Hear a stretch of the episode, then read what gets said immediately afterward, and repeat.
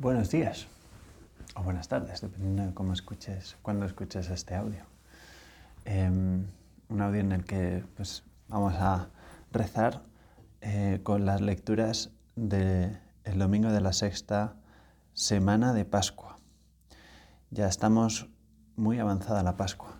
De hecho, este podría ser, por así decir, el último domingo normal de Pascua. Eh, muy entre comillas, porque la Pascua pues es un momento de fiesta toda ella, en el que recordamos la resurrección del Señor, eh, muy especialmente en la octava de Pascua, ¿verdad? Que es la primera semana después de la Semana Santa. Es como si todos esos días fuesen el domingo de resurrección, de tan importante que nos parece. Y los siguientes días de Pascua no son menos importantes. De algún modo, pues sigue el Señor eh, queriendo hacerse presente eh, en nosotros de un modo especial, de un modo particular. Esa Pascua que ocurrió una vez para siempre, pues el Señor quiere eh, ya que la podamos experimentar en nuestra vida todos los días, todos los días de nuestra vida, pero muy especialmente en este tiempo de Pascua.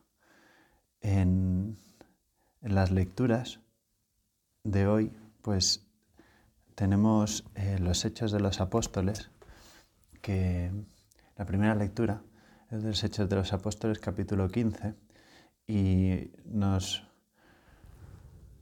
nos viene a, recordar cómo, cómo, actúa la Iglesia y cómo actúa el Espíritu Santo en ella.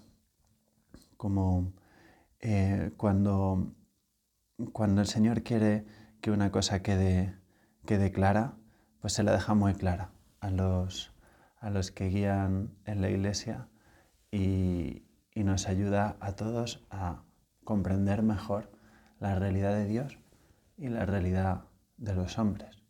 Que los hombres que hemos establecido esta alianza con Dios de salvación. Somos los que tenemos esta suerte enorme, totalmente inmerecida de pertenecer a la familia de Dios y estamos en su iglesia. Pues dice, ¿no? En aquellos días unos que bajaron de Judea se pusieron a enseñar a los hermanos que si no se circuncidaban conforme al uso de Moisés no podían salvarse. Y esto provocó un altercado y una violenta discusión con Pablo y Bernabé. Y se decidió que Pablo y Bernabé y algunos más, entre ellos, subieran a Jerusalén a consultar a los apóstoles y presbíteros sobre esta, sobre esta controversia. Pues es en... Em, en Antioquía, donde ocurre esto. Es el, primer sitio donde eh, a los cristianos se les llama con este nombre, seguidores de Cristo. ¿no? Em, y es pues muy reciente. ¿no? Este es el, primer, por así decir, conflicto que genera un concilio, el primer concilio ecuménico en el que pues eh, todos los obispos eh, junto con el Papa pues toman una resolución, la ponen por escrito y se la dan a conocer a todas las iglesias con carácter universal, confiando y contando con que Dios les está asistiendo. Estas serían grandes trazos, pues eh, lo que hace falta para que exista un concilio, ¿no? sea, un concilio ecuménico. ¿Y esto por qué es importante? ¿Y por qué, por qué recordarlo ahora? ¿no?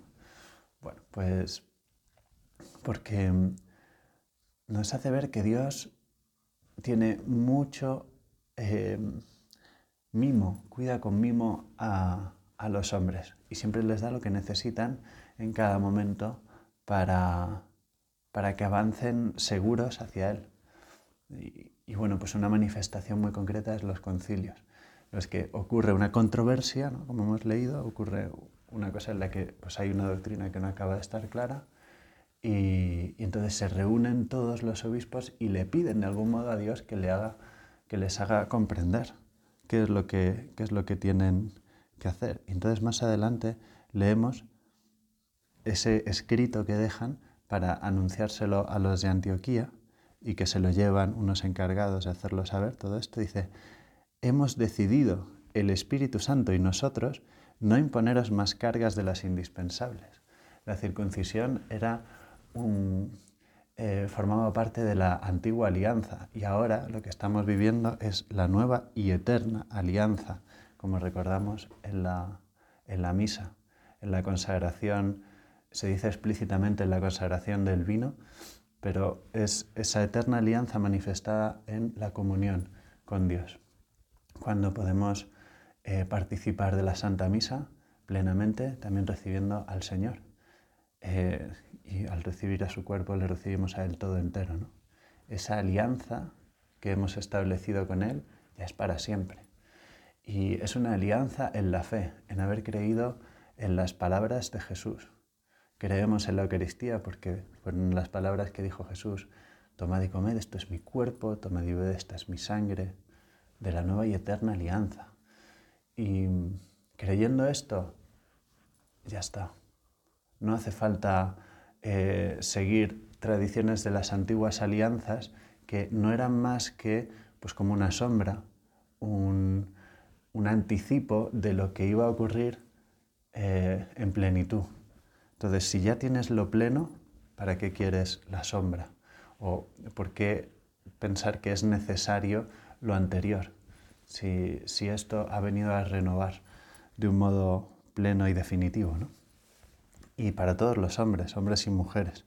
La nueva y eterna alianza es, es un, regalo impresionante la Eucaristía y es de algún modo lo que viene a recordarnos esas, esas lecturas que el Señor inspira a los que dirigen la Iglesia para que se queden tranquilos diciendo, bueno, ya tenemos en la fe, en, las palabras del Señor, ahí está pues eh, lo, que, lo que necesitamos para salvarnos creer en Jesús, creer en su palabra y establecer esa alianza con Él mediante los sacramentos. ¿no?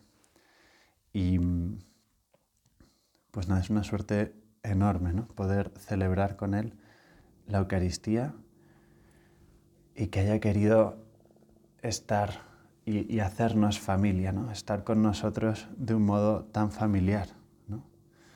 Em, y pregustar. De algún modo la misa ya estamos pregustando pues ese anticipo, ese anticipo del cielo en el que pues estaremos ya con Dios y plenamente.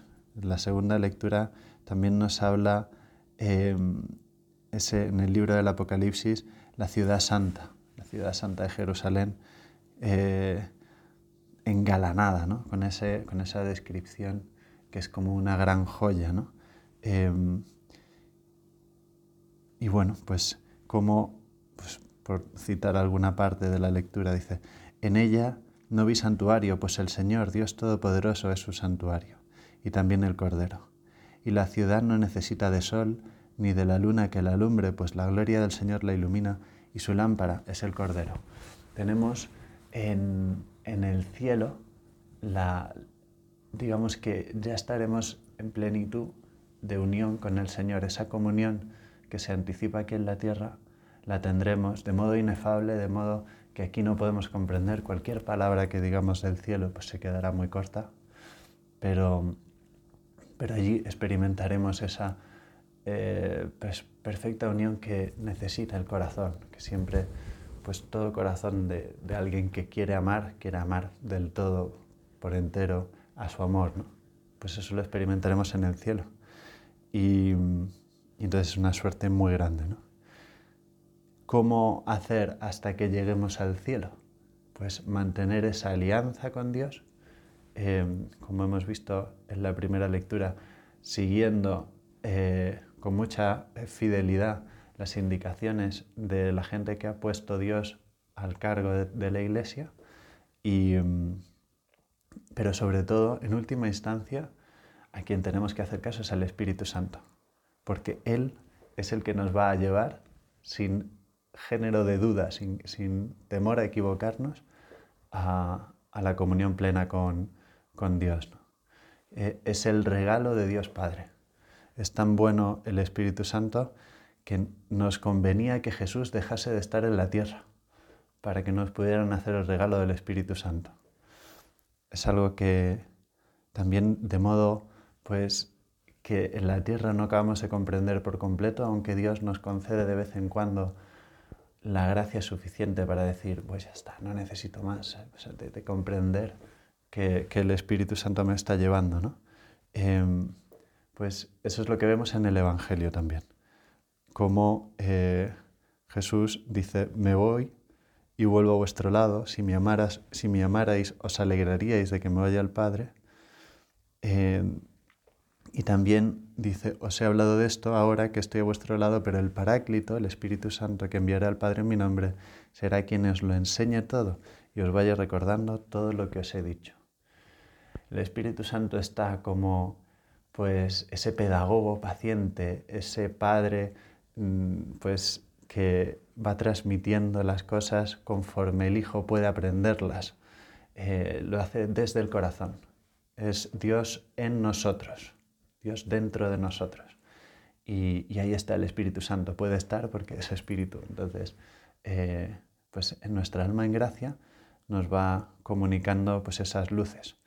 Bueno, pues acabamos este ratito así un poco de, oración con las lecturas del domingo, también animando mucho a los que estéis de exámenes, que pues es un momento ¿no? de, de acabar exámenes, de acabar el curso para muchos universitarios, bachilleres. Y, nada, os animo a que pues, confiéis mucho también en las luces que os pueda dar el Espíritu Santo también para los exámenes, sabiendo pues, que eh, hay que estar trabajando y luego pues, el Espíritu Santo que os puede hacer sobre todo, pues que estéis tranquilos, que hagáis muy bien el examen y que podáis transmitir todas las cosas que sabéis, porque bueno, pues de eso se trata, ¿no? que podamos eh, hacer todo lo que nosotros podamos y dejarnos llevar mucho por Dios, eh, que nos va, eh, nos va ayudando a que vivamos felices aquí en la tierra y vayamos dando pasitos para luego pues, estar plenamente con Él en comunión en el cielo.